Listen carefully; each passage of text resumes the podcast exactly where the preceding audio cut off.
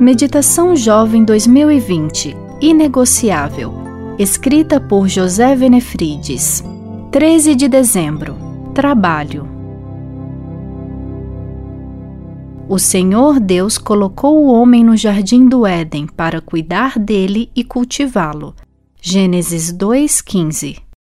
Em Gênesis 2, Deus estabeleceu as mais antigas instituições humanas: o sábado, o trabalho e o casamento. O trabalho está entre as grandes bênçãos da vida. Para que ninguém viesse com a ideia de que o trabalho é um mal necessário, o próprio Deus o idealizou no jardim do Éden antes que houvesse pecado. Ele foi planejado por Deus no início da criação. O homem recebeu a responsabilidade de nomear os animais, cultivar o jardim e cuidar dele. Portanto, nós cristãos temos motivos para olhar o trabalho com mais otimismo do que as pessoas em geral. Após o pecado, o trabalho se tornou mais difícil e penoso. O homem se viu obrigado a conseguir alimento com o suor do seu rosto.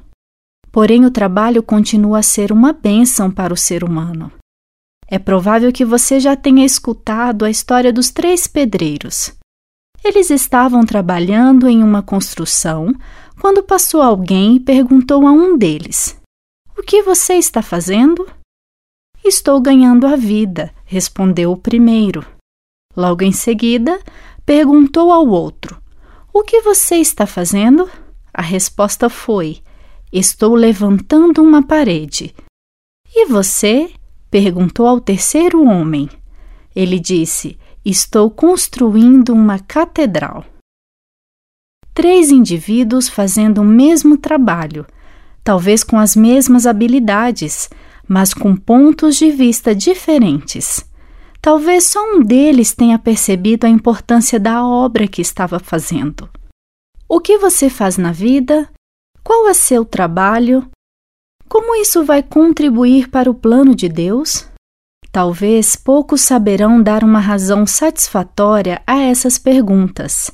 O trabalho é uma bênção, mas somente quando ocupa o lugar certo em nossa vida e é equilibrado com qualificação técnica, entusiasmo e a motivação correta. O que você está fazendo? Que satisfação poder dizer: Estou me unindo a Deus para mudar o mundo. Estou salvando vidas. Estou cumprindo o propósito de Deus para minha vida. Quando realizamos nosso trabalho com o máximo de dedicação, estamos honrando a Deus que nos criou e nos concedeu diferentes habilidades. Faça de seu trabalho uma bênção. Permita-se ser usado por Deus em sua atividade profissional. Lembre-se de que seu negócio principal é ir para o céu e levar gente para lá. Eu sou Lidiane Souza e trabalho na Casa Publicadora Brasileira.